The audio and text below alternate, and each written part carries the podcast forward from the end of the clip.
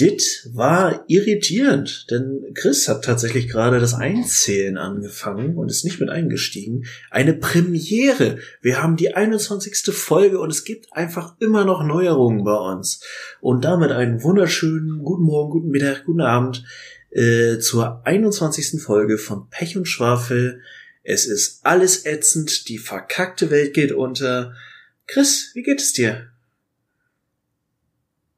Müde, nach Hause. Ach, ist doch alles scheiße. Also, äh, Kacktag, Kackwoche, nix zum Kacken da. Es ist doch, also wirklich, ohne Scheiß. ich bin jetzt äh, vier Läden abgelaufen heute, weil, also erstmal schönen guten Morgen, Martin. Ich freue mich sehr auf den Podcast mit dir, aber ich bin schon direkt im Thema jetzt. Also jetzt mal ganz ehrlich, ne? Beim ersten Lockdown haben wir alle keine Schachtpappe gehabt. So. Ähm, man hat sich dann aber auch original, man hat ja Leute verflucht, beziehungsweise auch immer verurteilt dafür, wenn sie dann irgendwie ihre zwei Packen gekauft haben.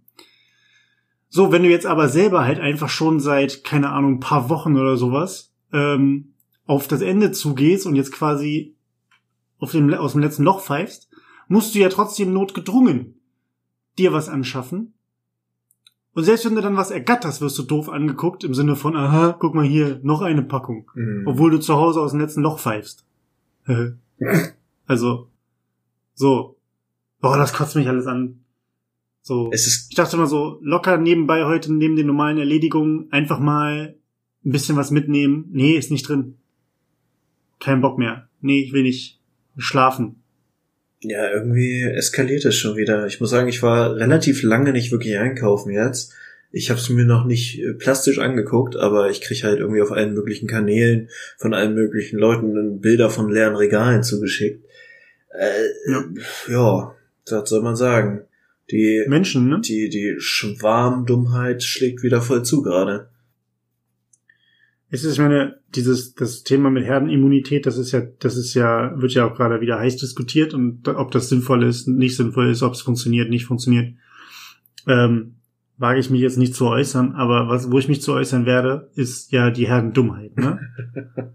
also die existiert ja und manche Menschen sind vielleicht auch immun gegen Intelligenz und das verteilt sich dann auch ins Rudel.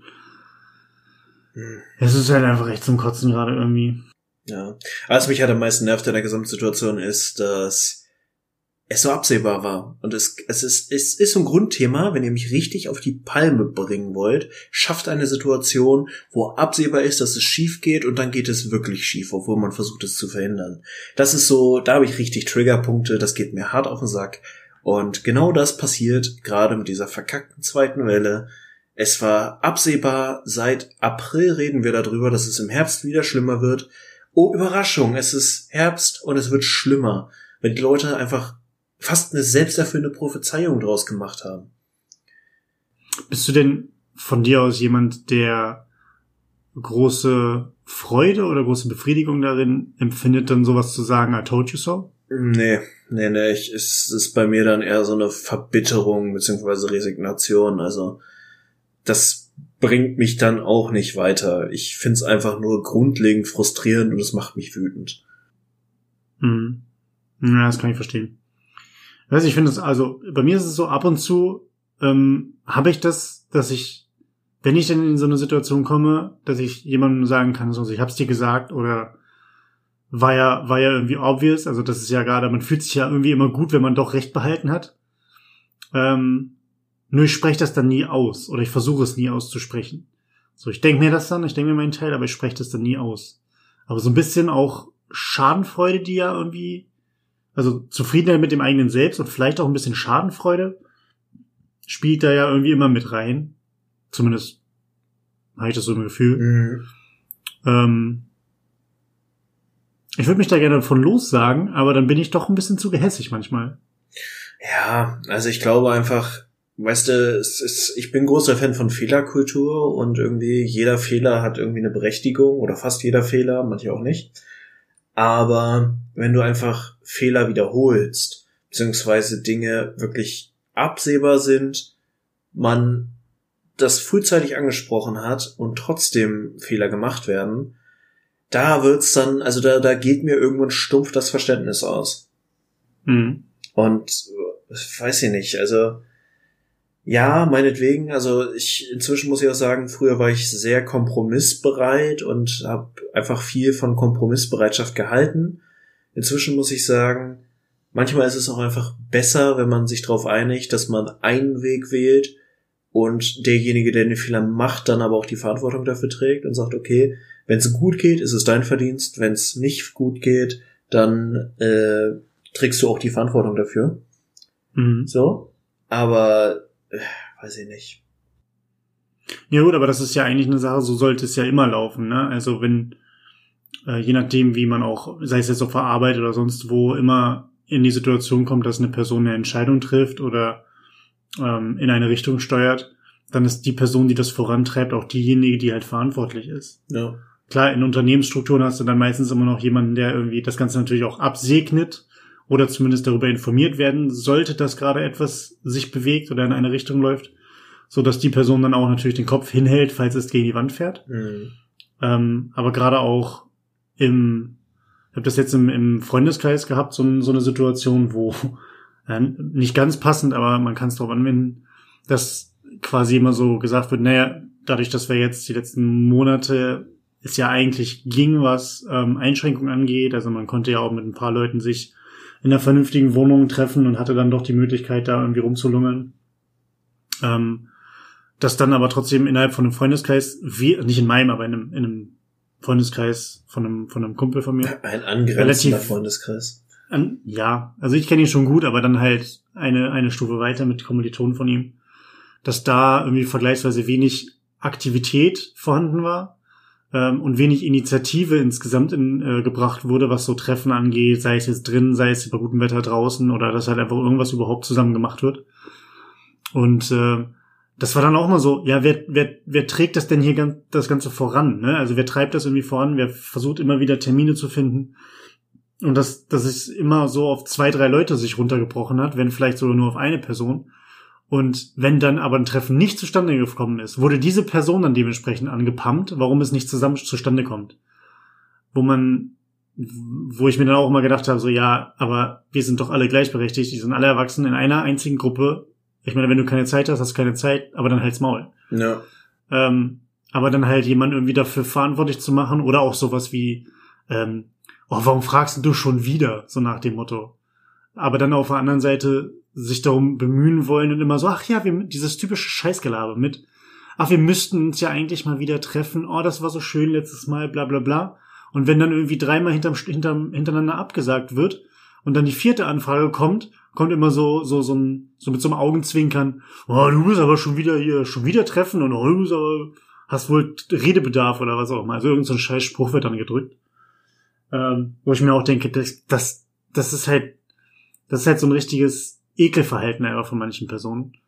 Ähm, was ich aber tatsächlich irgendwie in vielen Freundes, Freundeskreisen oder auch äußeren Freundeskreisen irgendwo ähm, immer häufiger sehe. Mhm. Also dieses sich selber nicht kümmern, aber wenn sich jemand kümmert, immer was zu meckern haben und dann auch noch irgendwie die Leute anpumpen, wenn, wenn die Leute selber irgendwie einen Spruch bringen im Sinne von Leute, ich habe jetzt das vierte Mal gefragt, ähm, ich, ich, keine Ahnung, ich, ich will, ich will nicht mehr der Initiator oder die Initiatorin sein, mach mal jemand anders bitte. Dann wird man direkt wieder angepumpt, warum man so Miesepeter ist. Ja. Also, keine Ahnung. Das ist alles ein bisschen seltsam, diese Dynamik. Ja, Freundschaften sind aber auch wirklich ein komplexes Thema, was sowas angeht. Und ich habe auch irgendwie das Gefühl, in unserer Lebensspanne, in der wir sind, ist das schon auch schlimmer geworden. Ich meine, gut, wir sind jetzt irgendwie alle in der Arbeitswelt angekommen, zumindest so in unserem direkten Freundeskreis. Und das, da hat man dann auch einfach ein Stück weit andere Prioritäten, weniger Zeit und auch einfach nicht mehr so diese natürlichen Momente, wo man zusammenkommt, sondern man muss halt alles wirklich aktiv gestalten, sagen, okay, wir treffen uns. Aber wenn du da dann halt so eine Dynamik drin hast, so eine, ich nenne es mal toxische Freundschaftsgrundlage, da kannst du den ganzen Laden aber auch gleich in den Knipp schieben, so. Also da wäre ich auch sowas von weg. Ja. Nee. Ah, Das ist alles nicht so einfach mit den ganzen Sachen, mit Menschen allgemein nicht. Aber wir haben heute wunderbare Themen vorbereitet, um mal wieder die Kurve zu kriegen. Ähm, womit fangen wir an, Martin? Womit fangen wir an? Du hast mir eigentlich eben schon eine ganz gute Überleitung gegeben, nämlich äh, Thema ja, man trifft sich oder man kann sich treffen im Rahmen und das war jetzt im Sommer irgendwie okay. Ja, was soll ich sagen? Äh, es kann halt auch blöd laufen. So geschehen jetzt bei mir. Deswegen bin ich zwar jetzt nicht offiziell in Quarantäne, aber zumindest in Selbstisolation und werde mich morgen dann mal testen lassen. Wahrscheinlichkeit ist mhm. sehr gering, aber trotzdem ist es äh, Gewissheit, muss her. Ja. Aber es ist halt äh, denkbar ungünstig. Ich war letzte Woche Freitag, habe ich mich mit ein paar Freunden zu einem Spieleabend getroffen. Wir waren vier Leute. Es war, ne, wir haben uns nicht groß berührt, sondern halt nur irgendwie zusammengesessen. Und der Gastgeber des Abends wurde jetzt, ja, heute kam das Ergebnis, gestern getestet und ist positiv. Nach der zeitlichen Schiene ist es unwahrscheinlich, dass Freitag schon irgendwas war konkret.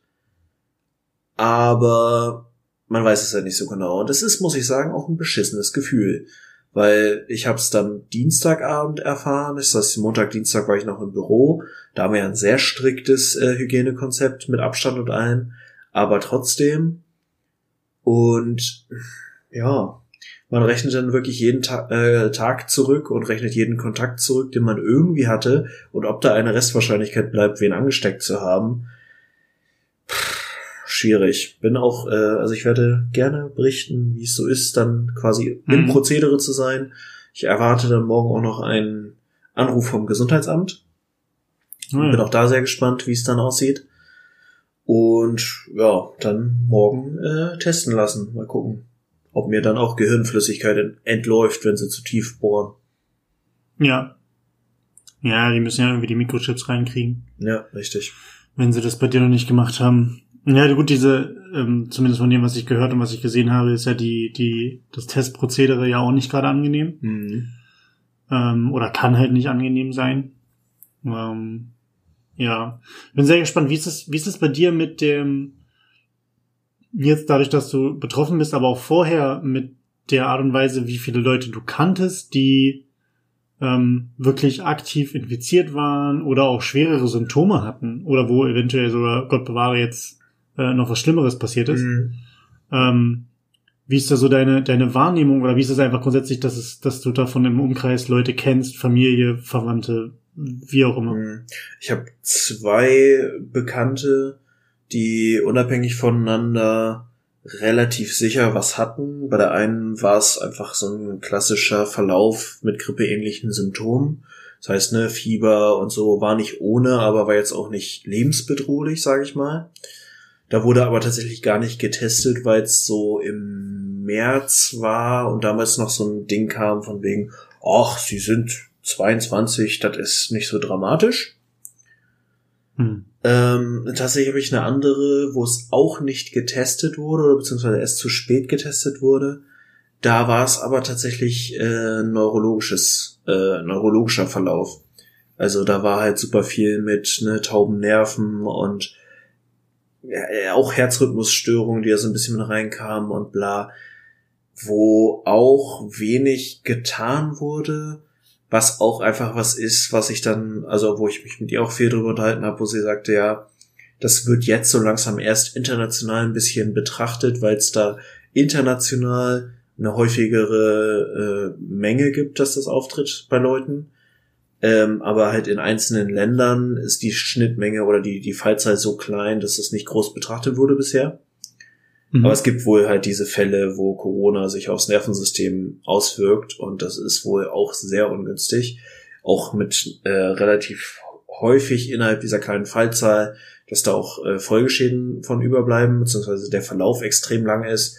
Und bei ihr war das krass. Die musste sich wirklich ihr komplettes Herz-Kreislauf-System erstmal wieder aufbauen. Hatte am mhm. Anfang okay. Probleme, einmal ums Haus zu gehen, ohne kaputt zu sein oder eine Pause machen zu müssen. Also das war schon unschön dafür, dass es ne auch unser Alter, also beziehungsweise ja. genau genommen mein Alter, also so Mitte Ende 20.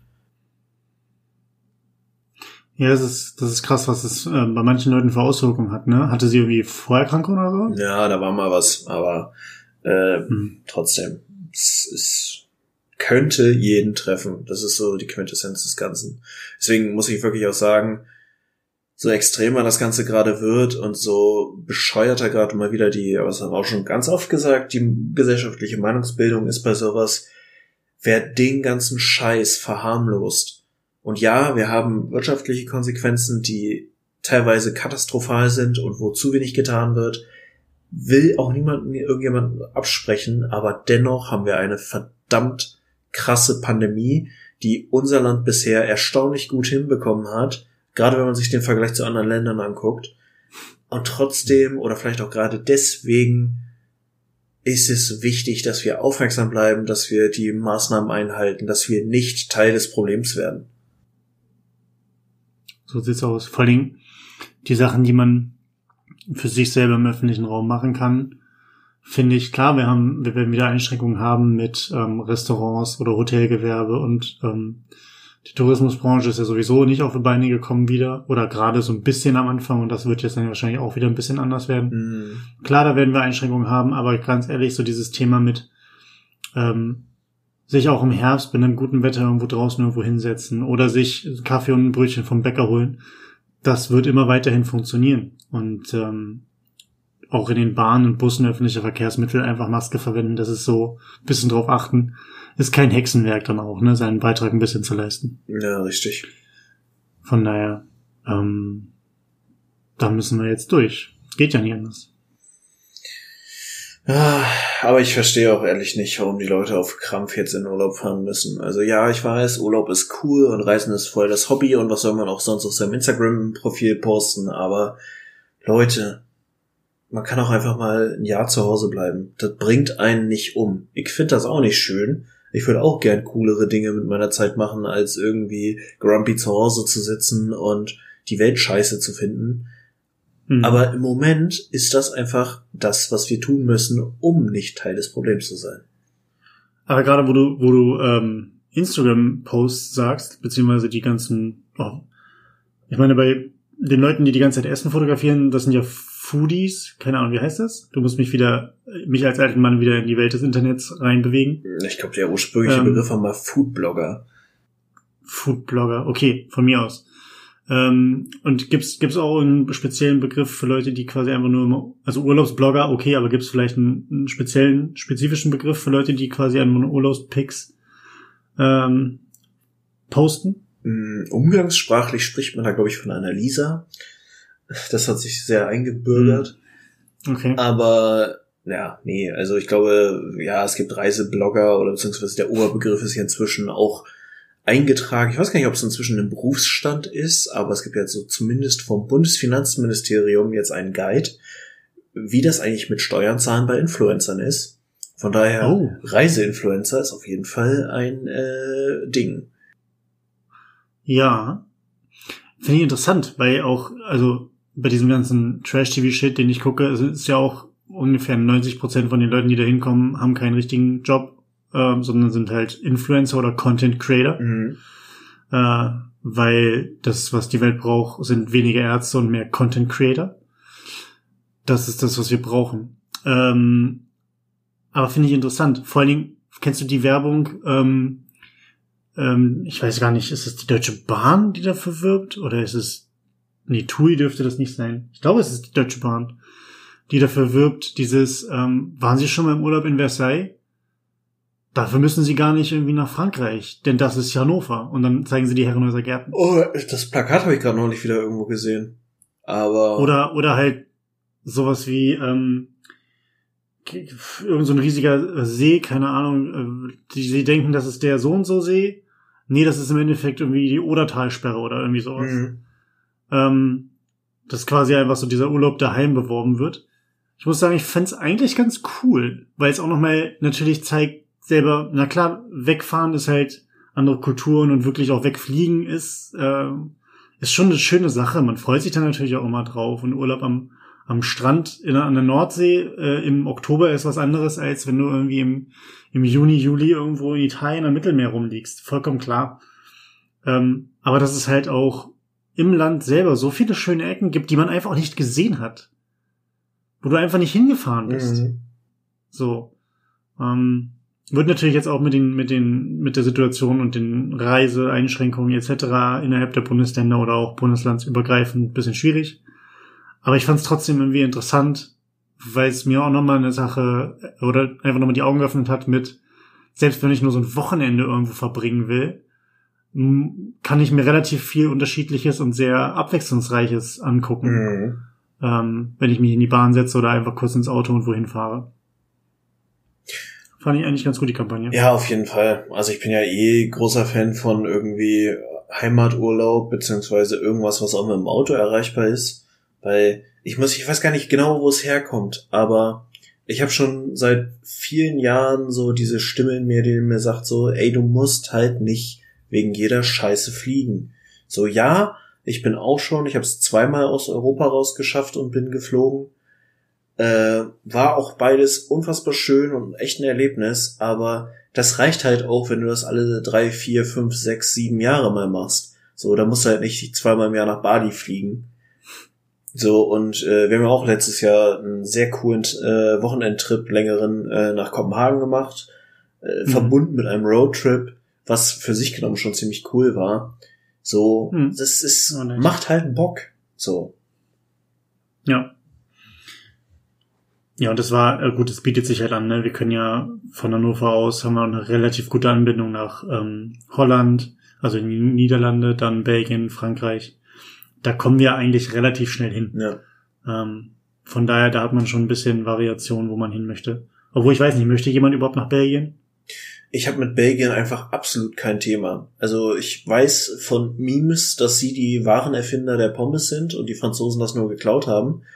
Aber ansonsten pff, kein Thema mit Belgien.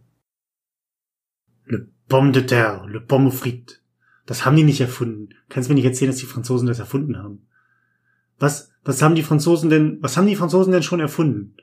Äh, Crepe kommt bestimmt auch nicht aus Frankreich. Äh, Baguette? Baguette, ja, okay, das haben wir. ähm, Baguette kommt definitiv aus Frankreich, das ist, das ist klar. Croissant. Croissant. Das haben sie auch nicht erfunden. Niemand, niemand im, im Westen erfindet Croissants. Macht niemand. Weil da muss man schon mal Props ähm, aussprechen. Croissants sind schon geil. Bringen dich um, aber sind geil, wie Heroin. Ja. Grundsätzlich bist du eher ein herzhafter Backwarenmensch oder ein süßer Backwarenmensch? Mmh Mm, ich muss sagen, ich habe grundsätzlich bin ich das äh, dicke Kind vom Herrn. Also ich fresse eigentlich alles, was süß ist, leidenschaftlich gerne. Aber da ich zunehmend, auch gerade in den letzten drei, vier Jahren. Ne, zunehmend, oh, sorry. okay, der war nicht schlecht. Excusez-moi. Äh, auch irgendwie einen ziemlich hohen Salzbedarf habe und gerne salzig esse, kommt auch immer mal wieder oder zunehmend auch was äh, Salziges auf den äh, Backwarentisch. Nämlich? Pizza. ja, nice. So eine Backfuck-Pizza, weißt du? Nee, aber ja. äh, zum Beispiel so Baguettes generell finde ich sehr geil. Also Subway ist jetzt nicht das beste Beispiel, aber so ähm, einfach Baguettes mit äh, einem geilen Käse und irgendwie einer geilen Remoulade oder so. Mega. Ähm, auch mal ein Käse, Schinken, Croissant. Ja. Ja. Ja. Alles mit, Kä alles mit Käse und Teig ist eigentlich geil, muss man sagen. Hm, Käseteig. ähm, die, ich meine, meine Überlegung ist, also es gibt ja manche Leute, ich habe gelernt, wenn du auf eine Pizza ähm, irgendwie so Sachen wie Sauce Hollandaise oder äh, keine Ahnung, so super abgespaced Sachen drauf machst, irgendwie. Oder auch mehr, mehr, grundsätzlich mehr als vier Zutaten auf eine Pizza machst, mhm. Ähm, dann kann, können, können Italiener und Italienerinnen dieses nicht als Pizza durchgehen lassen. Dann äh, wurde mir gesagt, das ist in den meisten Fällen dann halt Pizzarassenschande. ähm, nicht meine Worte, es wurde mir gesagt. Ähm, weil das dementsprechend einfach nicht geht. Jetzt ist die Frage, ob ein Käse-Schinken-Croissant bei den Franzosen eventuell äh, Ohnmachtsanfälle hervorruft?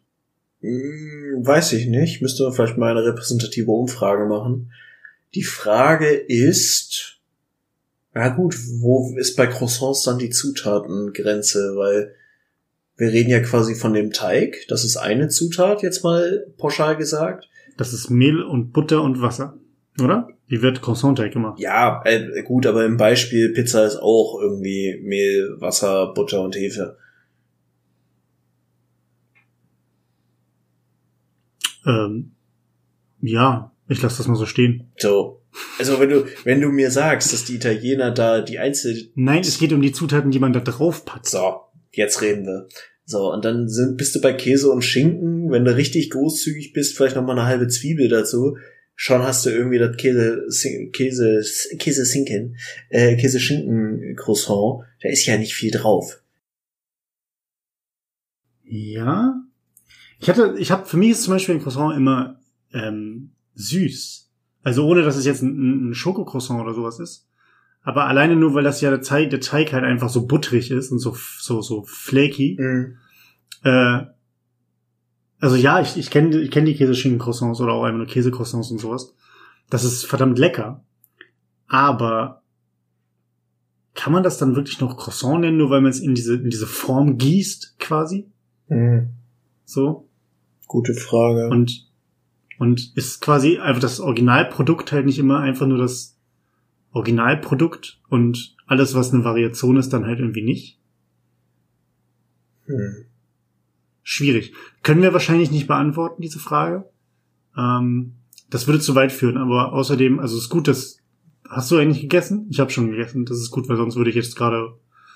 Ahnung. Ich bin mir sehr, selber nicht ganz sicher, wie mein Befinden da gerade ist, weil eigentlich war ich eben kurz vor der Aufnahme in so einer Stimmung, wo ich mir am liebsten, also ich hatte Bock auf irgendwas, ich konnte aber gar nicht genau sagen. Wahrscheinlich gerade vom Kühlschrank und wollte, war kurz davor, mir einen Energy Drink reinzuziehen, weil ich Bock drauf hatte. Hab dann aber gedacht, hm, du arbeitest halt morgen, auch blöd. Kannst halt auch nicht ewig wach bleiben heute. So, Die Frage ist, wie knallt der bei dir? Also ist der so so äh, verzögert, dass es dann irgendwie, oh, keine Ahnung, drei Stunden später und auf einmal bist du irgendwie Oscar aus der Tonne? Ja, Energy Drinks haben manchmal den Effekt auf mich, dass ich trotzdem ganz normal müde werde, aber dann quasi so, ein, so einen halben Prozent Aktivität vorm Schlafen, also vom Einschlafen, bleibe ich dann hängen und bin in so einem unzufriedenen, nicht schlafen können Zustand. Mhm. Okay. Ja, das ist uncool. Ich habe das bei Vollmond, äh, ohne Energy Drink, dass ich nicht pennen kann. Ähm, seltsam eigentlich. Obwohl, also das ist ja das Ding. Äh, gab's da, gibt's da wissenschaftliche Untersuchungen zu, warum man, warum das so ist? Weil ich habe das von vielen Leuten gehört, dass die gerade irgendwie, wenn bestimmte Mondsituation, Konstellation ist, ähm, dass man dann nicht pennen kann? Oder bildet man sich das ein, so wie bei Tarotkarten? Nee, Das nee ich glaube schon, dass da was dran ist. Ich kann allerdings auch keine gute, halbwegs akkurate, beziehungsweise nicht völlig bescheuerte äh, Lösung dafür präsentieren, weil ich da absolut nicht auf dem wissenschaftlichen Stand bin. Ja gut, aber ja, Mond ist ja auch aus Käse. Also was reden wir eigentlich darüber? Ja, richtig. Das stimmt schon. Ja. Alles nicht so einfach, Martin. Aber wir sind mit dem Podcast 21 geworden. Ich find's super. Jetzt können wir auch nach Las Vegas. Wenn wir denn reisen dürfen. Vegas, Baby! Vegas, Baby! ähm, apropos Vegas. In Vegas wird ja immer sehr, sehr viel Alkohol getrunken. Mhm. Ähm, und ich habe jetzt, ich muss jetzt auch gestehen, ich habe mir jetzt auch quasi für den Podcast ein Bierchen aufgemacht. Ähm, das mache ich nicht regelmäßig. Und da kommen wir aber auch direkt zu unserer ersten Frage, die uns von unseren Zuschauern, Hörern, du weißt, was ich meine, ähm, eingesendet wurden. Denn Martin war so nett und hat auf Insta Instagram gefragt ähm, nach ein paar Themen, da wir beide gemerkt haben, dass wir zwar gut miteinander reden können und ein bisschen einfach von Stöckchen zum Steinchen kommen, ähm, wir das aber eventuell wieder ein wenig strukturieren wollen würden und haben dementsprechend nach Themen gefragt aus der Community für die Community von uns, nein, von euch, durch uns, für euch. Ah, Mhm. wie schön. Sind wir nicht verdammt lieb und süß und sexy? Ganz genau. Ähm, deswegen die erste Frage, ähm, die wir uns irgendwie rausgepickt haben oder die ich mir jetzt rausgepickt habe, ist quasi, wann beginnt Alkoholismus? Ist es schon regelmäßiges ähm, Trinken auch in kleinen Mengen? Ab geht's erst ab einer bestimmten Menge los? Ähm, Gewöhnungseffekt. Martin, wie stehst du dazu? Mm, Das ist eine gute Frage und ich glaube tatsächlich äh, sowohl aus meinem unqualifizierten Empfinden als auch aus dem, was ich durchaus mal mich äh, beruflich und wissenschaftlich damit auseinandergesetzt habe, kommt so ein bisschen so ein Gefühl von, solange du jederzeit damit aufhören kannst, ist es nicht das Ding. Zumindest solange du jetzt nicht irgendwie, also ich meine, ne, gerade Alkoholsucht ist so vielschichtig. Du hast halt diese Leute, die einfach einen Dauerpegel haben. Du hast diese funktionalen Alkoholiker, die jeden Abend trinken und trotzdem am nächsten Morgen klarkommen. Du hast diese Quartalstrinker, die sich einfach alle drei Monate mal bis auf drei bis acht Atyl picheln müssen. Äh, also es gibt so viele problematische Arten von Alkoholismus. Aber solange es wirklich irgendwie eine vertretbare Menge ist, was schon sehr subjektiv ist, und du kein Problem ohne hast, sehe ich da eigentlich kein Thema. Mhm. Naja, das, das, ich bin da, bin da ziemlich genau oder ziemlich, ziemlich nah bei dir, was das angeht. Ich bin auch bei dem Punkt, wenn ich wirklich für mich sagen kann, ich kann jederzeit aufhören und auch über einen längeren Zeitraum aufhören. Nicht so dieses, äh, ich beweise mir jetzt mal für drei Wochen selbst irgendwie, dass ich es dass ich's nicht brauche. Ähm, und dann fange ich aber wieder an und bin wieder in einem Trott drin. Ähm, vielleicht gibt's ja auch da so wie Quartalstrinker oder, oder keine Ahnung, Quartalsalkoholiker und Alkoholikerinnen. Irgendwie in der Form ähm, wird sicherlich geben. Aber ich bin auch der Meinung, dass es fängt sehr, sehr weit unten an mit einer kleinen Regelmäßigkeit, wo die Menge wirklich keine Rolle spielt. Das kann ein Bier sein. Ähm, und dieses, oh, das hatte ich mit, mit einem Kumpel mal, da hatte mir, er mir die Werbung geschickt, wo, ich glaube, bei irgendeinem Baumarkt, bei irgendeiner Baumarkt-Werbung, damit in der Werbung dann halt es quasi so rüberkam mit, ähm, ich weiß ja, wie gesagt, nicht wer das war, aber sowas wie nach, der, nach getaner Arbeit äh, hat man sich auch mal ein Feierabendbier verdient. So, wo wir auch ein bisschen drüber diskutiert haben. Ähm, und ich bin immer nicht so der Freund davon, Dinge zu überinterpretieren, interpretieren, so. Ähm, Im Sinne von, naja, da wird Alkoholismus verharmlost und, und ähm, da wird gesagt, dass ein Bier jeden Abend schon, schon in Ordnung ist. Ähm, das habe ich jetzt gar nicht so in der Form erstmal nach, nach vorne gestellt für mich selber in der Werbung. Aber als ich dann länger drüber nachgedacht habe, war es tatsächlich so, dass man es auch einfach hätte weglassen können. Also es hat der Werbung zumindest überhaupt nichts gebracht. Mhm. Ähm, es war kein, es war jetzt es ist jetzt kein Symbol von Männlichkeit, äh, sich da irgendwo in den Baumarkt zu gehen und dann abends Bier zu trinken. Ähm, und dann halt das Thema mit, dass es halt irgendwie unterbewusst, wahrscheinlich nicht mutwillig oder böswillig dargestellt wurde, aber halt unterbewusst dann da ist mit, ne, ist ja in Ordnung, halt abends jeweils immer ein oder zwei zu trinken. Das macht ja gar nichts, das ist ja vollkommen normal. Mhm. Ähm, Handwerker machen das so. Ähm, und das fand ich halt auch schon dann, als ich länger drüber nachgedacht habe, kritisch, weil es halt so verharmlost wurde, ne? Ja.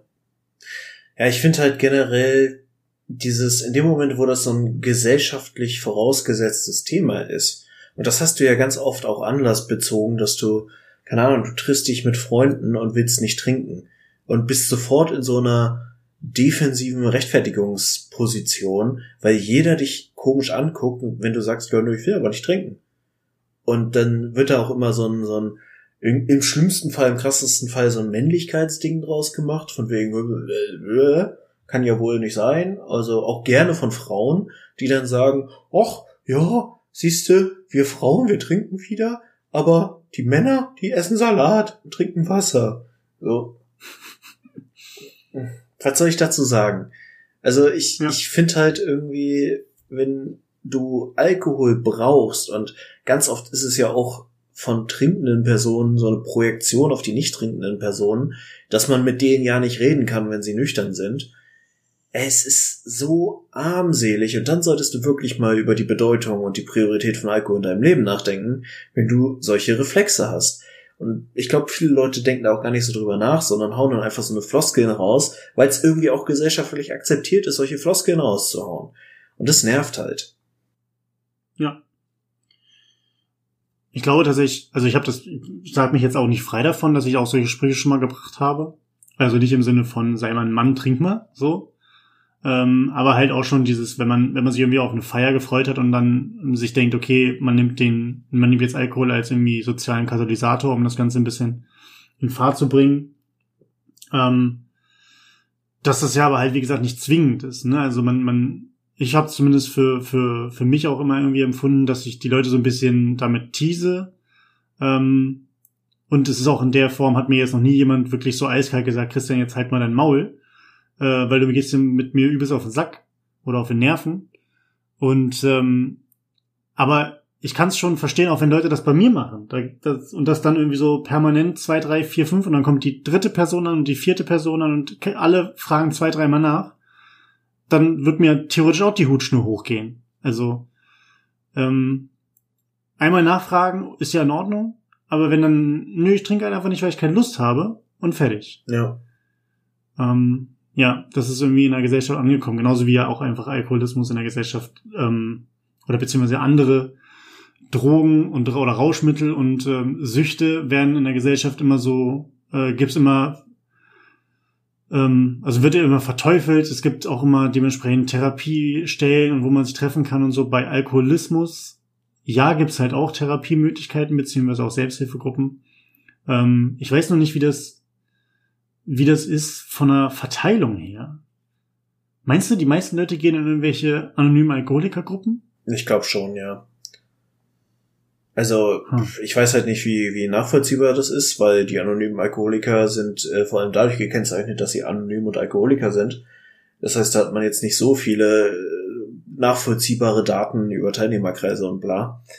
Aber grundsätzlich gehe ich schon davon aus, dass Alkohol die größte Sucht ist, die zumindest aktiv therapiert wird in unserer Gesellschaft. Aber auch da lasse ich mich gerne korrigieren, weil ich meine, es gibt inzwischen auch so viele und ich glaube, jeder Mensch hat halt auch einfach, das ist immer ein schönes Bild, was ich mal äh, mit einem Kollegen irgendwie hatte, beziehungsweise er sagte das im Gespräch zu mir, dass jeder Mensch so einen gewissen Pool hat an die, die, den er mit Süchten füllen kann. Das heißt, jeder mhm. sucht sich einfach bestimmte Dinge, die suchtähnliches Verhalten sind und da, da kommt dann alles Mögliche rein. Und wenn du, keine Ahnung, schon da einen Riesenanteil Sport drin hast, einen Riesenanteil Nutella drin hast und irgendwie deine drei Bier pro Jahr und damit voll zufrieden bist und das gefüllt ist, dann bist du auch nicht so anfällig damit, dieses Loch mit anderen Dingen zu füllen. So, wenn aber ja. was davon wegfällt, und das ist halt das, wo es interessant wird, sich ab und zu auch mal von so selbstverständlichen Dingen zu entwöhnen, für mich zum Beispiel muss ich ganz klar so sagen, ich bin koffeinabhängig vom Herrn. Es, ich habe auch körperliche Symptome, wenn ich keinen Kaffee trinke, weil ich dann Kopfschmerzen mhm. kriege mhm. und auch grundlegend schlecht drauf bin. Ab und zu okay. versuche ich das dann mal runterzufahren oder zumindest irgendwie auf äh, niedrige Mengen Koffein in Tee zu reduzieren, weil auch da gibt es so einen diminishing return. Aber ey, pff, grundsätzlich habe ich nicht vor, in meinem Leben damit aufzuhören. Ja. Ja, es geht leichter, als man denkt. Ich habe jetzt zum Beispiel, das ist nicht ganz, also es ist ein verwandt, verwandtes Thema, aber halt nur sehr fernverwandt. Ähm, ich lese gerade einen, einen, Roman, wo es eigentlich um, ähm, um einen Gerichtsprozess geht. Aber das, was im Gerichtspro Gerichtsprozess behandelt wird, ist halt genau die Klagen von ähm, Witwen, ähm, die ihre Männer an Lungenkrebs verloren haben. Und die verklagen die Tabakindustrie. Und da wird die gesamte Geschichte, ich bin jetzt erst bei Seite 50 oder 60, wird die Geschichte dementsprechend verortet und aufgebaut. Im Endeffekt geht es da die 400 Seiten um was anderes. Aber ähm, da musste ich, musste ich so dran denken, wie, ähm, wie damit auch in der Öffentlichkeit insgesamt umgegangen wird. Das ist teilweise ähm, für für, und da sind halt also Argumente gebracht worden wie, naja, sie wissen, dass Rauchen sie ungesund macht, warum tun sie es denn? Mhm. Also warum, warum schieben wir das nicht auf die Selbstverantwortung von Menschen, zu sagen, ich mach das nicht, ich nutze das nicht, steht dem gegenüber, naja, wenn du wenn du so, ähm, gibt ja manche Sachen, bei Zigaretten weiß ich nicht, wie das da ist, aber es gibt ja andere Drogen, ähm, wo dieser der Abhängigkeits, das Abhängigkeitsgefühl und dieser, dieser Catch-Faktor nach dem ersten oder zweiten Mal schon so hoch ist, dass du dann dementsprechend einfach abhängig und süchtig geworden bist. Ja. Und ähm, dann ist ja immer die Frage, naja, das Produkt ist halt so. Man muss dann dementsprechend auch die Leute in Verantwortung nehmen. Auf der anderen Seite müssen natürlich aber auch sich die, die Unternehmen, die das herstellen oder die Produzenten, produzierenden Firmen dementsprechend verantworten. Und ähm, da, da das so gegenüberzustellen, finde ich halt, weil man könnte ja auch bei Alkohol und bei allem anderen sagen, du bist selbst verantwortlich dafür. Ich fand, fand dazu immer diese, wir hatten mal bei uns im Bachelorstudium mal dieses, äh, die verschiedenen Theorien, wo es um ähm, warum jemand kriminell wird, zum Beispiel ging. Ja. Weiß nicht, ob du dich erinnerst. Ja. Und ich glaube, ich hatte damals, fand, glaube ich, am besten diese Selbstkontrolltheorie, ähm, wo man das Ganze ja auch erlernen kann. Ähm, Selbstkontrolle kommt durch natürlich individuelles Lernen, aber auch halt durch so Sachen wie äh, Peer Group, also Freunde im Freundeskreis, dann natürlich, was dir aus dem Haushalt von den Eltern mitgegeben wird, ähm, eine gewisse Aufklärung, die da dementsprechend auch im öffentlichen Raum stattfindet um auch einfach in gewissen Situationen bestimmten Gelüsten oder Situationen halt einfach nicht nachzugeben, sondern quasi rational auch noch abwägen zu können, äh, wo ist jetzt mein, mein mehr oder weniger mein Kosten-Nutzen-Faktor, was sind Langzeitfolgen, die entstehen können. Aber um das Ganze durchführen zu können, braucht man natürlich auch eine gewisse Reife und auch gewisse Informationen mhm. über was, was kann denn passieren. Ähm, aber ich fand das halt, wie gesagt, interessant, dieser Gedanke mit, wie viel Verantwortung liegt beim Individuum, wie viel Verantwortung liegt denn aber auch bei dem Produzieren, äh, Produzierenden. Ähm, und da können wir uns ja theoretisch alle möglichen Produkte immer angucken. Alles, was irgendwie in irgendeiner Art und Weise nicht unbedingt 100% gesund für den menschlichen Körper ist. Ja. Ja, ja. ich glaube, also es ist ein hochkomplexes Thema gerade bei diesem, äh, ist ja auch, letztlich kommen wir da ja auch mittelfristig bei der Thema, äh, beim Thema äh, Legalisierung von Drogen raus. Hm. Und da wird ja auch ganz klassisch immer diese Rattenstudie mit angebracht. Äh, kriegst du das Ding zusammen? Äh, die Rattenstudie? Mhm. Ähm, du meinst, dass die, dass die Ratten äh, hier Sonden am Kopf gekriegt haben und dann im Endeffekt verhungert sind, weil sie die ganze Zeit nur auf den Knopf gedrückt haben für äh, Glücksgefühle? Ja, im Prinzip ja. Irgendwie ja. Auf doof haben den Knopf gekriegt und konnten sich halt äh, einen Schuss setzen, bis sie tot umgefallen sind. Hm. Wusstest du, dass das Ding ja. relativ kurz danach sogar schon äh, komplett revidiert wurde? Äh, nee. Weil das Problem beim Versuchsaufbau mit den Ratten war, und Ratten werden halt genommen, weil sie sehr ähnlich von der Gehirnstruktur und von sozialen Interaktionen zum Menschen sind, ähm, dass das halt einzelne Ratten waren. Und du einfach nur eine Ratte hattest, die allein in ihrem Käfig saß, und das war die einzige Möglichkeit, irgendetwas zu tun. Dann gab es einen Gegenversuch, wo quasi ja so ein, so ein richtig artgerechter Rattenkäfig aufgebaut wurde es wurde dann so schön im Versuchsaufbau äh, Redland genannt, wo einfach Möglichkeiten waren. Erstmal waren es mehrere Ratten und es gab Möglichkeiten irgendwie zu spielen und es gab Häuser und so. Also wirklich ne, ein normaler Rattenkäfig. Und da ist es einfach nicht vorgekommen. Da hatten die Ratten die Wahl zwischen Wasser mit und Ratten äh, Wasser ohne äh, Betäubungsstoffe und im Prinzip ja Heroin-ähnlichen Stoffen und sie haben einfach das ohne genommen, weil diese Einsamkeitskomponente nicht da war. Okay. Und das ist halt Interessant. die interessante Perspektive dabei, zu sagen, Drogen kommen halt auch irgendwie oft ins Spiel, beziehungsweise Suchtmittel generell, wenn du einfach in einem Lebenskontext bist, wo du irgendwie eine Leere in dir oder irgendwas füllen musst. So meistens mit einem vernünftigen sozialen Umfeld. Auch da gibt's Fälle, wo das mal vorkommen kann, so alltagswissenschaftlich betrachtet. Aber grundsätzlich äh, ist die Wahrscheinlichkeit, dass du in sowas fällst, geringer. Hm. Äh, kennst du, das ist jetzt auch wieder Spoiler, das ist gefährliches Halbwissen. Ähm, und ob das stimmt, weiß ich nicht, ich habe es nicht nachverfolgt, das ist jetzt nur nachgeredet von dem, was ich so im Kopf behalten habe. Du kennst hier diesen, ist er Arzt? Ist er Physiker? Nee, Arzt ist er, glaube ich, ne? Arzt, Comedian. Hier dieser Eckart von Hirschhausen, mm, oder wie er heißt. Ja, sag mir was. Man kann ja von ihm halten, was man will. Der hat ja auch sehr, sehr viel mit Klimaschutz und der feiert, glaube ich, Greta ja auch ziemlich ab und so. Kann man halten, was man will. Aber auf jeden Fall kann ich mich, kann ich mich daran erinnern, äh, nochmal. Ich kann mich daran erinnern, dass er in einem äh, Programm, seinem Comedy-Programm, vor Jahren schon, also bestimmt schon über zehn Jahre her, mal den Spruch hat fallen lassen, ähm, ein Raucher oder eine Raucherin fühlen sich nach der Zigarette, nach dem Konsum einer Zigarette für zehn Minuten, was Glückshormone oder grundsätzlich ähm, Hormonausstoß angeht im Gehirn, zehn Minuten lang fühlen sie sich genauso wie ein Nichtraucher, eine Nichtraucherin den ganzen Tag. Mhm. Weil normalerweise dein Suchtgefühl dich so runterdrückt und du im Endeffekt nur in einer Art Normal- oder Modus oder in einen Normal-Glücklichkeitsmodus zurückkehren kannst, wenn du dir dementsprechend diese Glückshormone durch die Zigarette hinzufügst. Das sind dann aber keine plus zugefügten Glückshormone, also Nullstatus und dann Plus obendrauf, sondern halt einfach, du bist eh schon im Minus und versuchst nur auf den Nullstatus zu kommen. Mhm. Das, was quasi halt einfach ein Nichtraucher, Nichtraucherin permanent halt ist. Und die können halt diesen Plus-Status erreichen.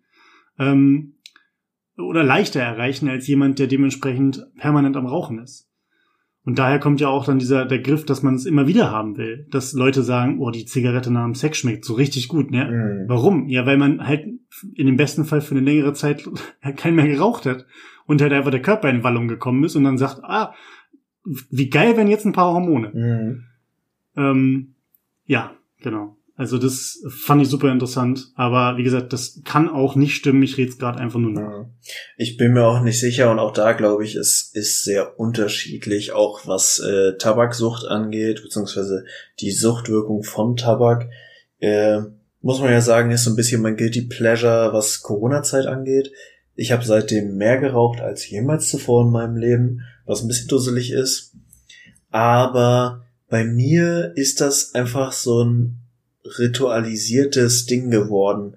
So, also ich, das ging schon vor Corona los, dass ich mich einfach in sehr stressigen Phasen abends gerne hingesetzt habe, einfach auf den Balkon setzen, Musik hören und rauchen.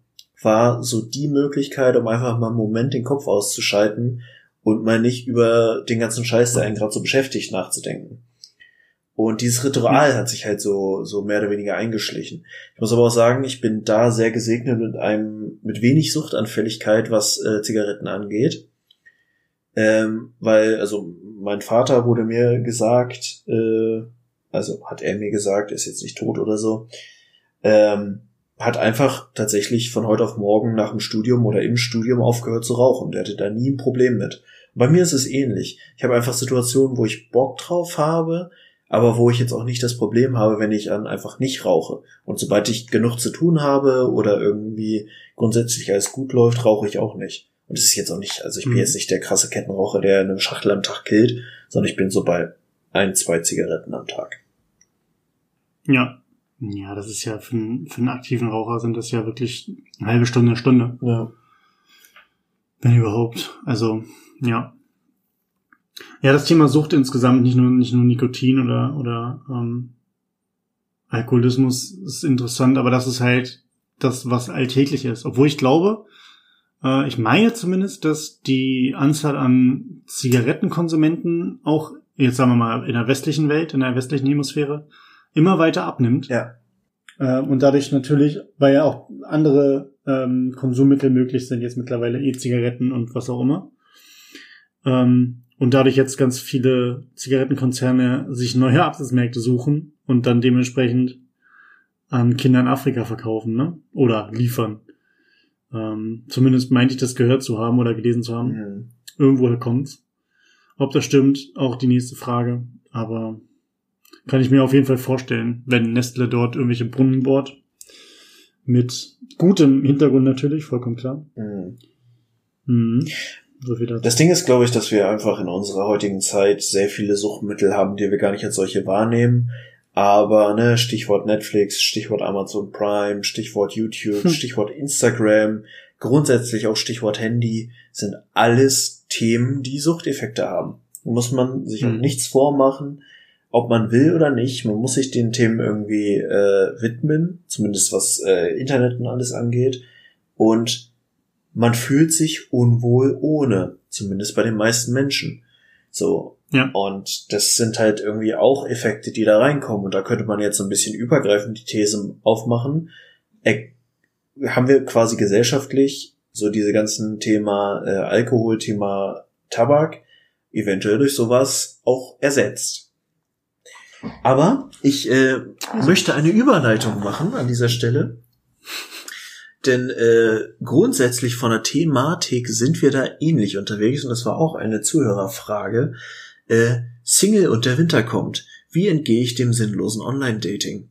Und die Brücke, die ich dabei schlagen möchte, ist, auch was das Single-Dasein und auch ganz platt gesagt die Einsamkeit im Winter und im Dunkeln und in der kuscheligen äh, Leidenschaft, Leidenschaft, in der kuscheligen Winterzeit äh, angeht. Freudscher Versprecher lässt grüßen.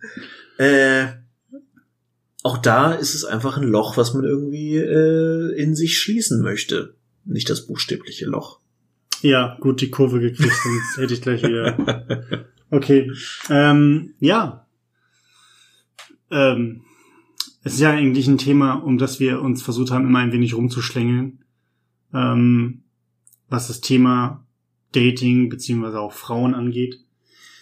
Ähm, ja, ich habe mal, ich habe tatsächlich gehört, es soll sowas wie äh, Winterfreundschaften geben. also ähm, nur speziell für den Winter. Da muss man aber, das ist wie, wie geht der Spruch? Ähm, der Strandkörper wird im Winter gemacht. Mhm. Ähm, das ist man, das, man braucht immer ein bisschen Vorlaufzeit für, den, für das Ganze natürlich auch, dass man sich einen Winterfreund, eine Winterfreundin anschafft. Ähm, da muss der, der Grundstein ein bisschen früher gelegt werden. Wahrscheinlich so Juli, August vielleicht, vielleicht Juni, also dass es im Sommer gemacht wird. Ähm, dass man sich dann auch gemeinsam einkuscheln kann.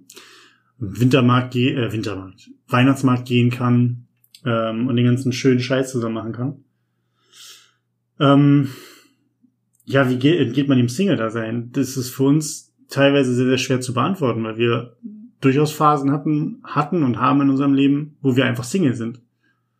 Ähm, und das auch nicht gerade kurz. Also, ähm, ich hätte öfter schon mal so, keine Ahnung, wenn es jetzt nicht Tinder ist, sondern irgendwas, ähm, was anderes, eine App oder sowas. Buch dein winterbuddy.com ähm, keine Ahnung, Geschäftsmodell steht, einfach mal versucht, ne? Mhm. Aber gerade jetzt in der Zeit von Corona ist es natürlich schwierig, weil man auch nicht halt rausgeht und irgendwelche Leute kennenlernt. Das heißt auch, was muss jetzt ja keine feste Beziehung sein, aber auch was ähm, rein körperliches oder sowas für die Zeit zu finden, ist auch schon schwierig. Ähm, Tinder-Game, würde ich jetzt mal behaupten, dass es nicht unbedingt das beste Mittel immer ist. Für alle. Mhm. Muss jeder natürlich selbst mit klarkommen.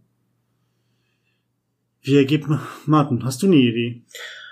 Ja, was. Wie entgeht man dem Single-Dasein? Äh, dem Single-Dasein entgeht man einfach, indem man im richtigen Moment einen Menschen trifft, der kompatibel zu einem ist.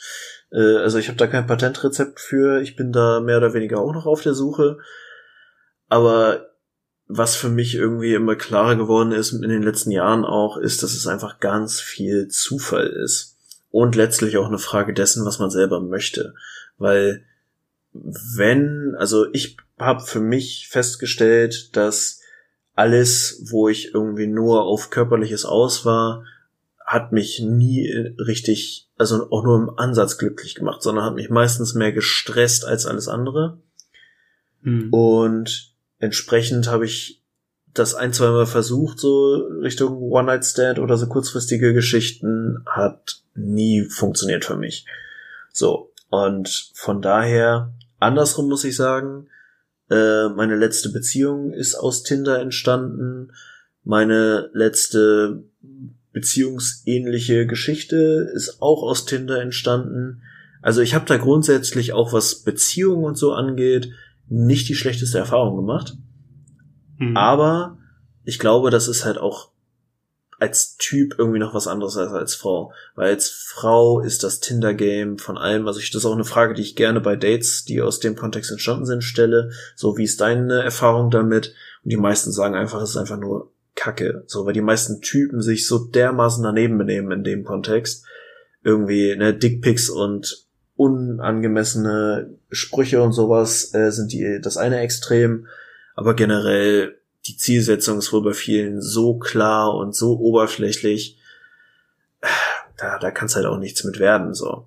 Und von daher sind die meisten Frauen sehr frustriert und die meisten Typen, gerade die Typen, die halt gute Absichten haben, äh, sind irgendwie meistens sehr frustriert, weil irgendwie die Dinge nicht zueinander passen. Hm. Aber davon abgesehen, ich finde, es gibt ein paar Plattformen, wo das Online-Dating ganz cool ist. Ich finde zum Beispiel Bumble ganz geil, ähm, weil es da einfach die Frau mehr Rechte hat zur Kontaktaufnahme als der Mann. So, dadurch kannst du als Frau irgendwie ganz gut steuern, mit wem du schreibst und mit wem du auch weiterschreiben willst. Ähm, ich komme immer nicht drauf, wie der Scheiß hieß. Das habe ich vor Jahren mal ausprobiert, wo man so Fragenspiele einstellen konnte und dann quasi die Kandidaten, die daran teilgenommen haben, anhand der Antworten äh, bewertet. Hm. Und das tatsächlich komplett ohne Bild. Das heißt, erst wenn du dann dir einen Kandidaten oder eine Kandidatin, je nachdem, ausgesucht hast, kommst du überhaupt zu einem Match und kannst schreiben und siehst auch irgendwelche Informationen. Das finde ich ganz geil, weil das halt wirklich irgendwie schon sowas wie Persönlichkeit voraussetzt. Aber Ähm, warte, mir sagt, ich, ich habe es nie benutzt, aber gibt's nicht Lavu oder so? nee, Lavu ist der letzte Dreck. Was ist das denn? Lavu Das ist aber auch so ein Dating. Ja, ja, ne? Lavu ist wie Tinder. Okay. Und lustigerweise ist Lavu immer mehr in so eine Livestream-Ecke abgewandert, weil du da live gehen kannst und dann einfach Leute dir folgen und dir irgendwie, du kannst dir irgendwelche Online-Währung, also Ingame, Ingame, äh, also Währung in diesem Spiel, irgendwelche Herzen oder so ein Rotz kaufen und die dann an Livestreamer verteilen und die werden danach gerankt und bla.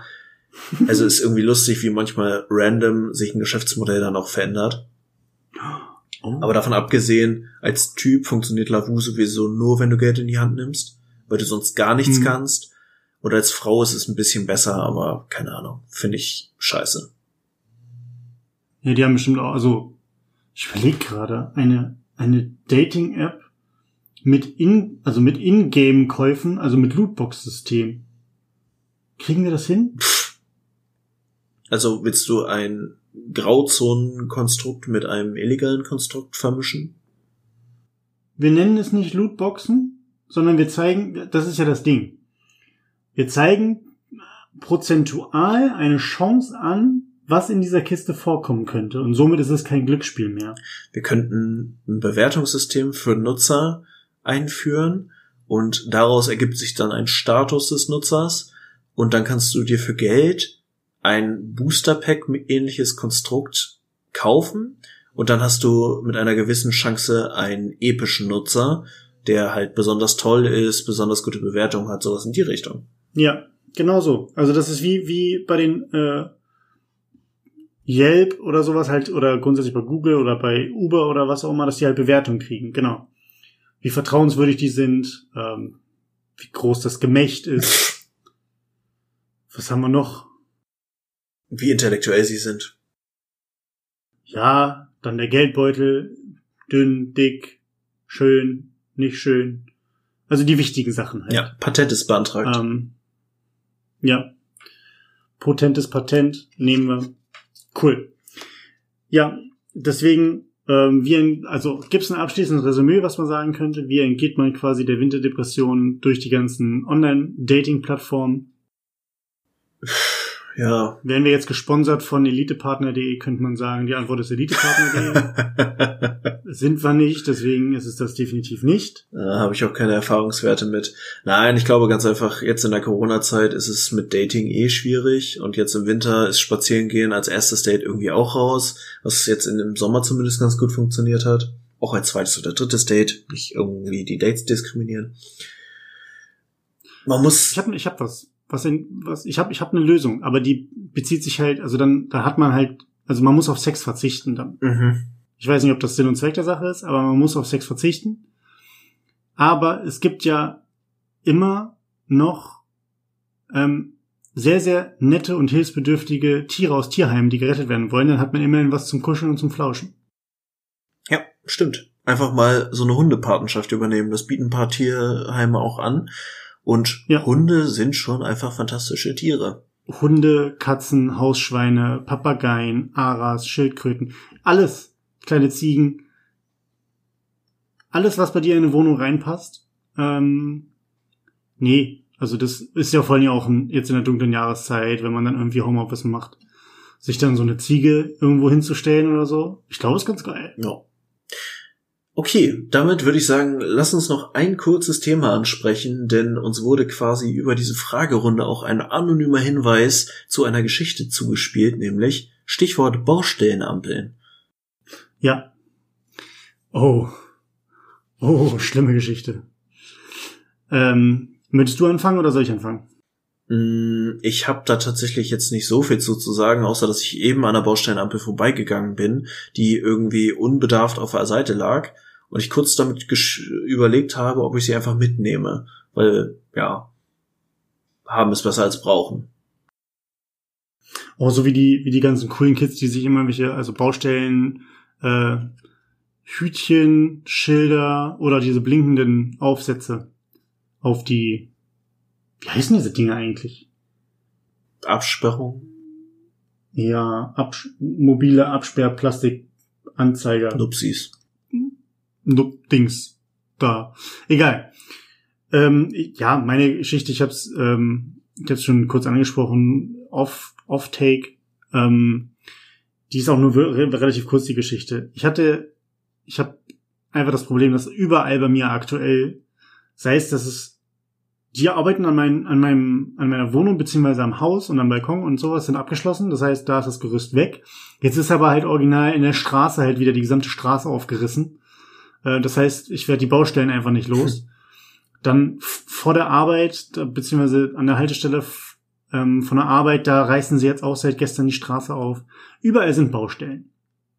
Und ähm, ich hatte das Problem, wenn dann nämlich zwei Bushaltestellen nebeneinander jeweils beide eine Ersatzhaltestelle bekommen. Dann, und das ist das Problem, die reißen quasi zwischen den beiden regulären Bushaltestellen alles auf und dadurch ist es natürlich nicht möglich, irgendwie die Bushaltestellen auf demselben Abstand oder die Ersatzhaltestellen auf demselben Abstand zu halten.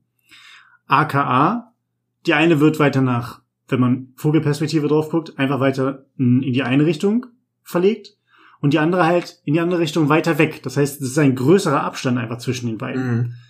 Das ist erstmal schon mal kacke, weil direkt dazwischen der Einkaufsladen ist, in dem ich quasi sonst immer einkaufe und dann die Busse mir vor der Nase wegfahren, wenn ich da rauskomme ähm, weil ich halt nicht zur regulären Haltestelle gehen kann. Nichtsdestotrotz hatten sie das in Hannover, wer es kennt, ähm, an der Dreifal Höhe Dreifaltigkeitskirche. Große Baustelle, alles toll eigentlich.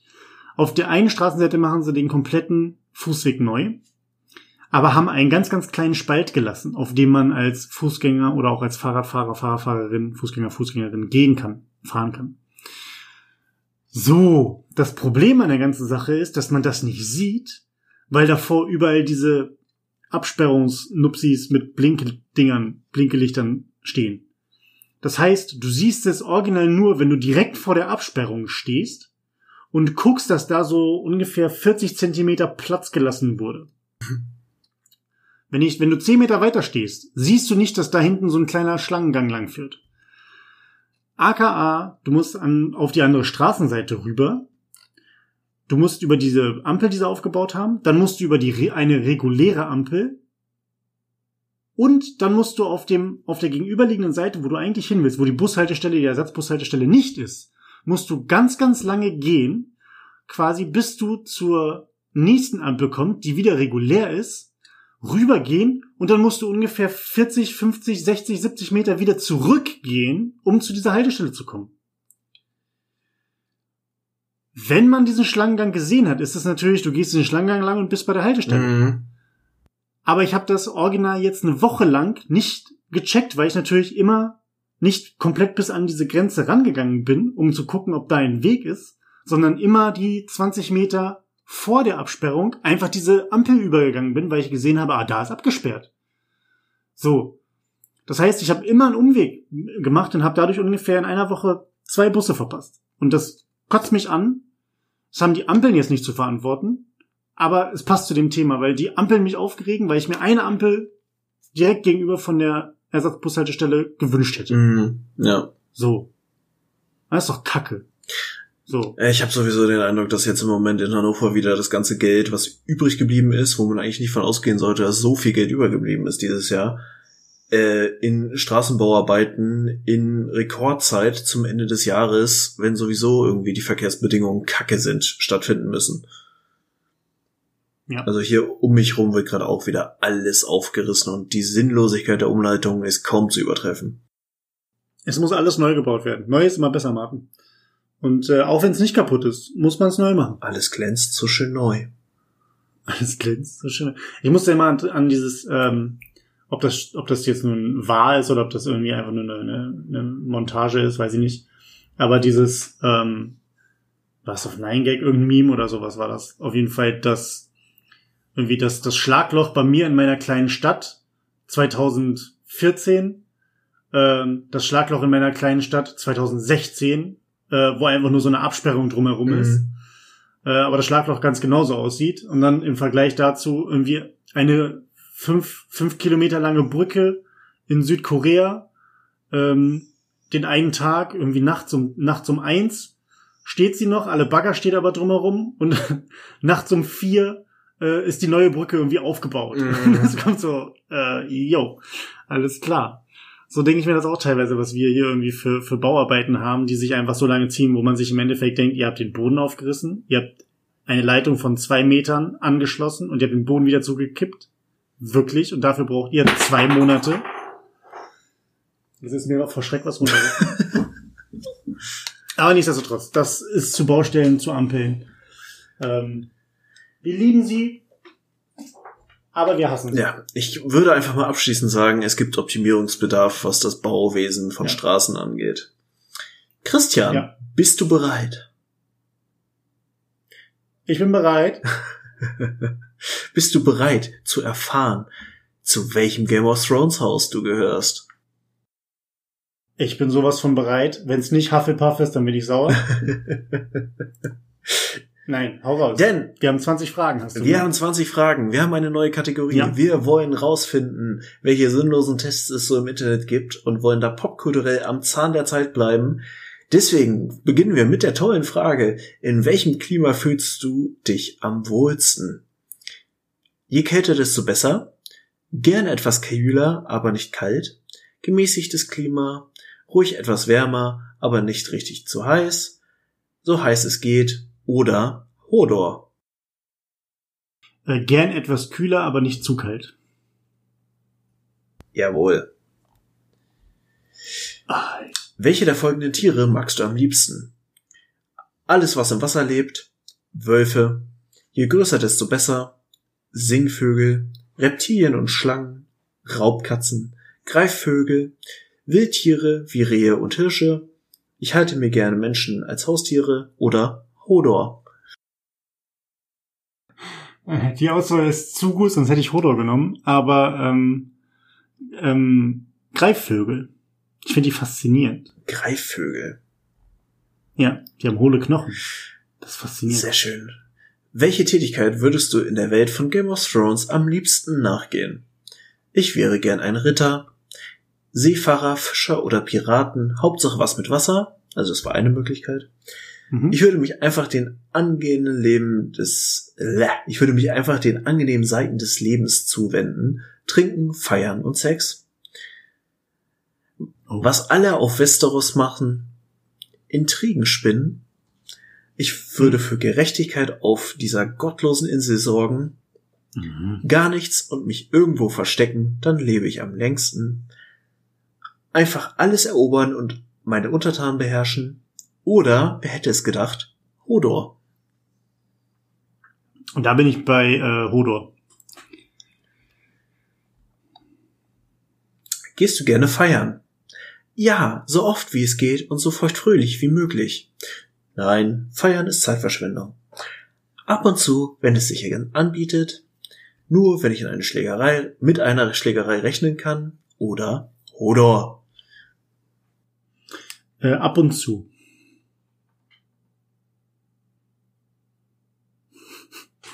Mir gefallen die Hodor-Antwortmöglichkeiten. Ja, äh, man könnte da ein Muster erkennen. Hm. Dein Freund, Schrägstrich deine Freundin, wird auf einer Party von einer besonders nervigen Person belästigt. Wie reagierst du? Ich mache gar nichts. Ich sage der Person, dass sie verschwinden soll. Ich schubse die Person weg. Ich trete dahin, wo es richtig weh tut. Erstmal gar nichts, aber dann pinke ich in der per pinke ich der Person ins Bier und verstecke die Jacke. Oder Hodor. Ähm, ich mag das mit dem Pinkeln sehr, sehr gern. Aber ich glaube, ich nehme tatsächlich eher, dass ich die Person konfrontieren werde mit Worten. Ich sage der Person, dass sie verschwinden soll. Exaktamente. Vervollständige den folgenden Satz. Ich bin ein geborener Anführer, bin ein loyaler Freund, bin sehr gerne unterwegs, vergleiche immer meine Schulden, bin immer für eine Überraschung gut oder Hodor. Vor allem ich, ich Äh, Hodor. Ich bin ein loyaler Freund. F steht für Freunde, die was unternehmen. U steht Unternehmen U steht für unfairen Kampf. Ach ja. Von folgenden Speisen esse ich am liebsten.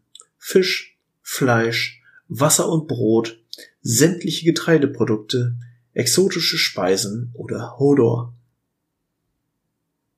Oh. Hodor. Du Kannibale. Ja. Wie wichtig sind dir Moral und gesellschaftliche Regeln? Sehr wichtig, vielleicht ein bisschen, gar nicht oder Hodor. Äh, Sehr wichtig. Es ist mir sehr, sehr wichtig, dass man auch nachts an der Ampel stehen bleibt, auch wenn kein Auto kommt. Mhm. Oh, jetzt hat, Ja. jetzt hat der Autor Oberwasser gekriegt. Denn er hat seine eigene Frage mit der Introduction. Die Gretchenfrage. Wie halten wir es denn mit der Religion? Ich bin sehr gläubig. Ich bin schon ein wenig gläubig. Ich bin überhaupt nicht gläubig. Oder Hodor. Ich bin überhaupt nicht gläubig. Gottlos ist er auch noch. Sie. Wie wichtig sind dir Wohlstand und Reichtum? Je mehr Geld, desto besser. Geld ist mir schon wichtig. Geld ist mir nicht so wichtig. Geld ist mir überhaupt nicht wichtig. Hodor, Hodor. Geld ist mir nicht so wichtig. Geld ist mir nicht so wichtig. Oh Gott, in, in welche Richtung soll das denn gehen? Wenn du in Westeros leben würdest, an welche Götter würdest du glauben? Das ist ja mal voll sinnlos, dass man erst die Religionsfrage macht und dann das hinterher schiebt. Ja, doch, gib her. Ich will die cool. Okay, wir haben The Old Gods, The Face of the Seven, Rolor, The Drowned God, weiß ich nicht, kein oder Hodor. Ja, okay, da muss ich leider keinen nehmen. Stick to your, stick to your decision. Bist du ein ehrlicher Mensch? Natürlich, immer, auch wenn es weh tut. Ich versuche meistens ehrlich zu sein. Nur wenn es meinen Zielen dienlich ist. Ehrlichkeit, was ist das? Oder Hodor? Ähm, ich versuch's tatsächlich immer. Mhm. Stell dir vor, du müsstest auf Westeros in eine Schlacht ziehen. Wie würde deine Rüstung aussehen? Oh Gott. Ich hätte gern eine möglichst schön verzierte Rüstung, die in der Sonne glänzt. Das Aussehen ist egal, Hauptsache meine Rüstung schützt mich. Vollkommen egal, da ich mich von der Schlacht ohnehin davon stehlen würde. Rüstung. Ich trage prunkvolle Gewänder, da ich der Anführer bin, der im Hintergrund die Fäden zieht. Schick darf die Rüs- Ausrüstung schon sein, aber der Schutz ist wichtiger oder Hodor.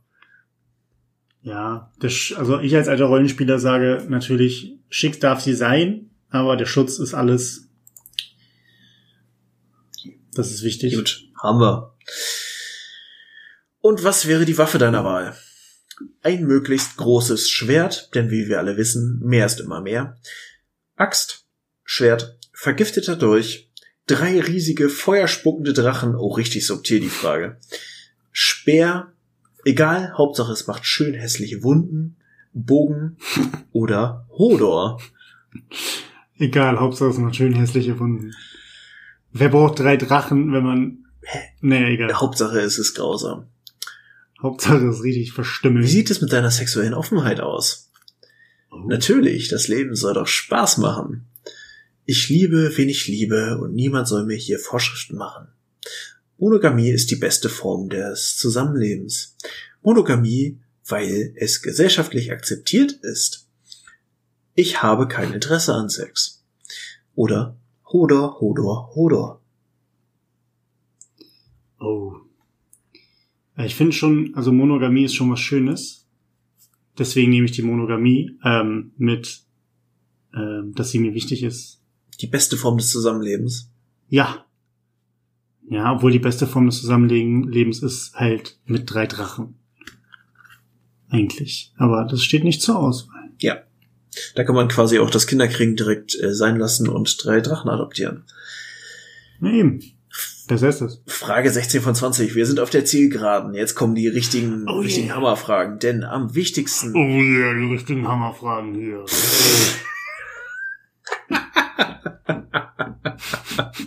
Wer kennt sie nicht? Die Game of Thrones Achterbahn. Eieieiei. Also, Christian, am wichtigsten ist dir Ja. in deiner Rolle als, wissen wir noch nicht, in äh, Westeros. Ehre, Macht, Familie, Gerechtigkeit oder Hodor. vervollständige den folgenden Satz. Ich bin manchmal etwas naiv, kann ganz schön streng sein, achte etwas au- zu sehr auf mein Geld, ich manchmal zu impulsiv, ja, das ist original, ich überrede gern andere, das zu tun, was ich mag, manchmal etwas unehrlich oder Hodor, Hodor. Äh, mir wurde das mal in der Ausbildung gesagt, dass ich viel zu naiv bin. Deswegen nehme ich das. Ist ja auch quasi gestern gewesen, also ist das auch absolut noch äh, Eben. Also äh, Weiterentwicklung gab es für mich nicht. Sehr gut. Stadt, Land oder Fluss? Wo würdest du am liebsten wohnen? Oh, das ist eine gute Frage. Am liebsten an oder auf dem Meer, an einem Fluss oder See, in einer großen Stadt, auf dem Land, am besten von allem ein bisschen, im Gebirge oder Hodor. Äh, an einem Fluss oder See. Nehmen wir. Dann am Ende der Straße steht ein Haus am See. Weißt Bescheid. Ich komme gerade nicht auf die folgende Textzeile. Verdammte Scheiße. Um erfolgreich zu sein, ist es am besten, den Gegner von der eigenen Stärke zu überzeugen, die Feinde mit der eigenen Wut zu zerschmettern, immer auf alles vorbereitet zu sein, sich von anderen das zu nehmen, was man braucht, sich nie unterkriegen zu lassen, seine Stärken langsam, aber sicher aufzubauen, die Feinde mit Feuer zu zerschmettern, alles für den Erfolg zu tun, egal was, im Hintergrund die Fäden zu ziehen, auf Familie und Ehre zu achten, immer ehrenvoll zu handeln oder Hodor. Also, das war ja sehr, sehr viel zur Auswahl. Ich persönlich fand aber einfach die Leute mit Feuer zu zerschmettern. Äh, gefiel mir am besten. Jawohl. Ja. Und die letzte Frage. Okay, das ist jetzt ein bisschen sehr stumpf. Äh, Shoutout an Giga, da könnt ihr nochmal nacharbeiten. Welches Haus findest du selbst am spannendsten? Auch schön, dass in Klam Wow. Klammern dahinter steht. Die Frage hat nur eine kleine Auswirkung auf das Ergebnis. Und wir haben zur Auswahl Baratheon, Lannister, Stark, Tyrell, Aaron, Greyjoy, Martell, Targaryen, Tully, Bolton, Baelish, das weiß ich nicht, ein anderes oder Hodor.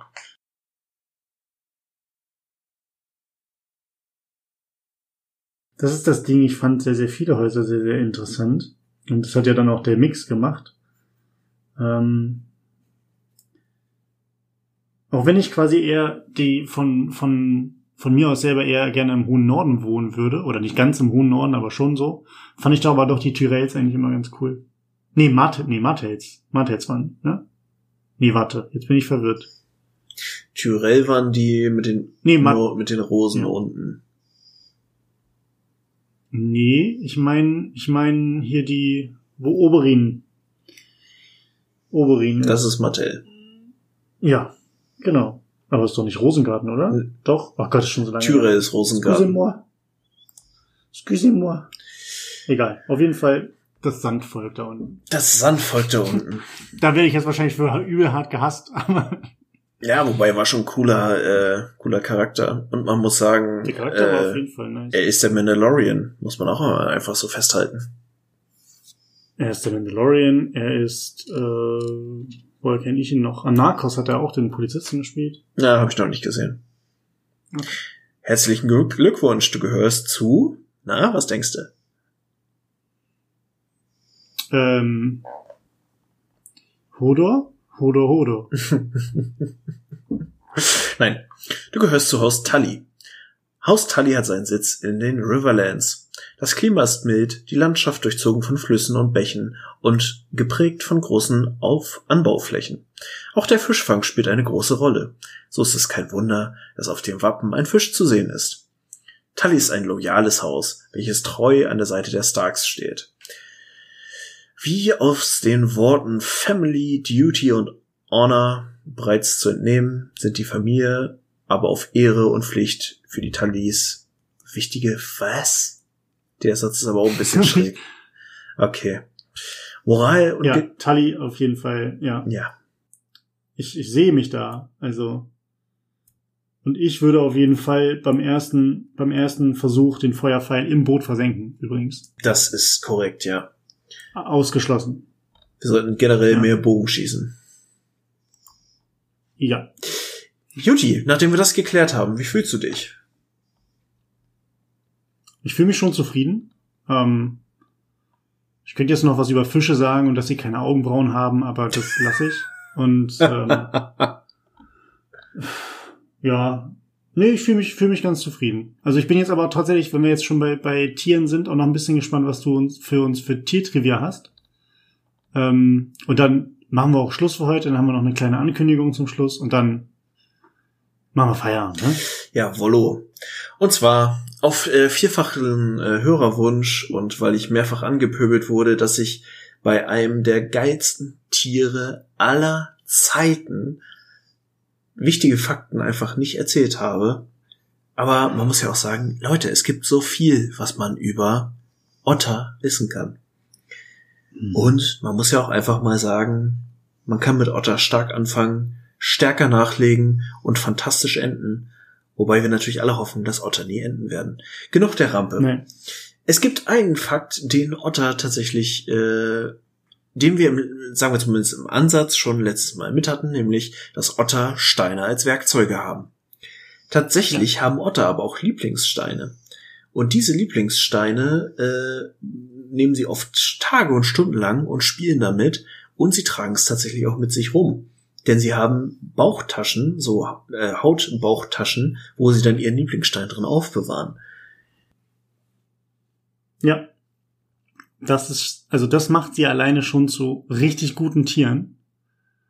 Ähm, da können die anderen Tiere sich, also ich meine, Kängurubeutel, äh, weißt du? Hops hops, Beutel Beutel, ist ein Kind drin, mhm. okay. Aber was ist denn beim Otter? Der hat da einen Stein drin. Ja. Wie geil ist das denn, mit dem er Dinge aufmacht? Kloppt das, kloppt das Känguru irgendwie mit dem, mit dem kleinen, mit dem Jungtier irgendwo rauf rum, um an die, an die Kokosmilch zu kommen? Nein. Tut's nicht. Deswegen ist es uncool. Wäre aber auch ziemlich episch, wenn es das tun würde. Vor allem Kokosmilch. Was fressen Kängurus außer Gras und Blätter? Das ist eine gute Frage. Weil Otter sind wenigstens so cool, die sind pesketarisch unterwegs. Die fressen wenigstens Krabben und Schalentiere und Fische. Und vor allem fressen sie ganz schön viel davon. Denn das ist der nächste ja. Fakt, den ich noch von Ottern nachschieben wollte. Otter fressen täglich zwischen 15 und 25 Prozent ihres eigenen Körpergewichts, weil die einen extrem schnellen Stoffwechsel haben. Das ist krass, das hätte ich nicht gedacht. Mhm. Ich äh, fühle mich dem Otter jetzt auch sehr viel näher. Das mit dem, das mit dem ähm, gewisse gewisse Prozentzahl des oder Prozentsatz des Körpergewichts fressen. Warum haben wir das nicht? Also im Sinne von wir brauchen das, um zu überleben. Mhm. Keine Ahnung, fünf Prozent. Minimum. Gibt's bestimmt. Also müsste man da wahrscheinlich wieder umrechnen. Also zum einen, was man so an Kaloriendichte isst und bla und blub. Mhm. Aber überleg mal, 15 bis 25 Prozent des Körpergewichts wären halt bei mir mal solide 20 bis 25 Kilo, die ich am Tag fressen müsste. Aber ja, aber wenn du ein Otter wärst und dann wärst du auch seitdem extrem beweglich, super cute, okay, das bist du auch so, äh, Und du hättest immer einen Stein in deiner Bauchtasche. Das wäre schon ziemlich geil. Vielleicht sollte ich einfach anfangen, einen Ey. Stein in meinem Bauchnabel umzutragen. ich hätte jetzt nicht den Bauchnabel vorgeschlagen. Ich hätte gesagt, hol dir so einen, so, so einen Brustbeutel oder sowas und schnell dir den um. Und habe halt immer irgendwie so einen Stein dabei. ähm, geh dann auf Partys damit. Nee, aber wäre das nicht ein geiles, geiles äh, Kostüm irgendwie für, für Halloween? Du bist halt einfach der Otter. Ja. Ich glaube, da gab es sogar schon Pläne für dieses Jahr. Aber ob, Der Otter mit Brustbeutel. ob ja. ich überhaupt nächste Woche, wo dann Halloween ist, äh, ob man dann guten Gewissens was machen kann und ob ich bis dahin überhaupt wieder rausgehen darf, das klärt sich dann erst die Tage. Das klärt sich in der nächsten Folge, Kinder. Okay. Vielen Dank für die Tiertrivia, vielen Dank fürs Quiz. Ähm, jetzt kann ich auch gut schlafen gehen nochmal, indem ich nochmal einfach über Otter nachdenken kann. Mhm. Ähm, wir geben euch jetzt übrigens auch da draußen ein bisschen Zeit, nochmal nachzugrübeln, ne? wie toll ihr uns im Endeffekt findet, wie toll ihr den Podcast findet und ähm, auch ein bisschen über euer eigenes Leben nachzudenken. Wir werden nämlich, weil wir ähm, ein, zwei kleine Ideen haben, die wir ausarbeiten wollen, wo wir eventuell noch Leute mit ins Boot holen wollen, um unsere ersten externen Gesprächspartnerinnen und Partner mit einzuladen, ähm, zwei Wochen in Pause gehen oder in Quarantäne, je nachdem. Ähm, und am 11. oder am 12.11., also 11. oder 12. November, wir wissen noch nicht genau, wie wir Zeit haben, aber dann in der Woche wird auf jeden Fall ein neuer Podcast, Monat, Woche, Jahr. Hilft mir. ich würde einfach sagen, weil es so schön passt, wir bleiben beim typischen Freitagsrelease und da ja Freitag der 13. Sie- im November wird unser Comeback sein. Ja. Das finde ich sehr, sehr gut. Das hast du gut gerettet, da hast du mir aus der Patsche geholfen.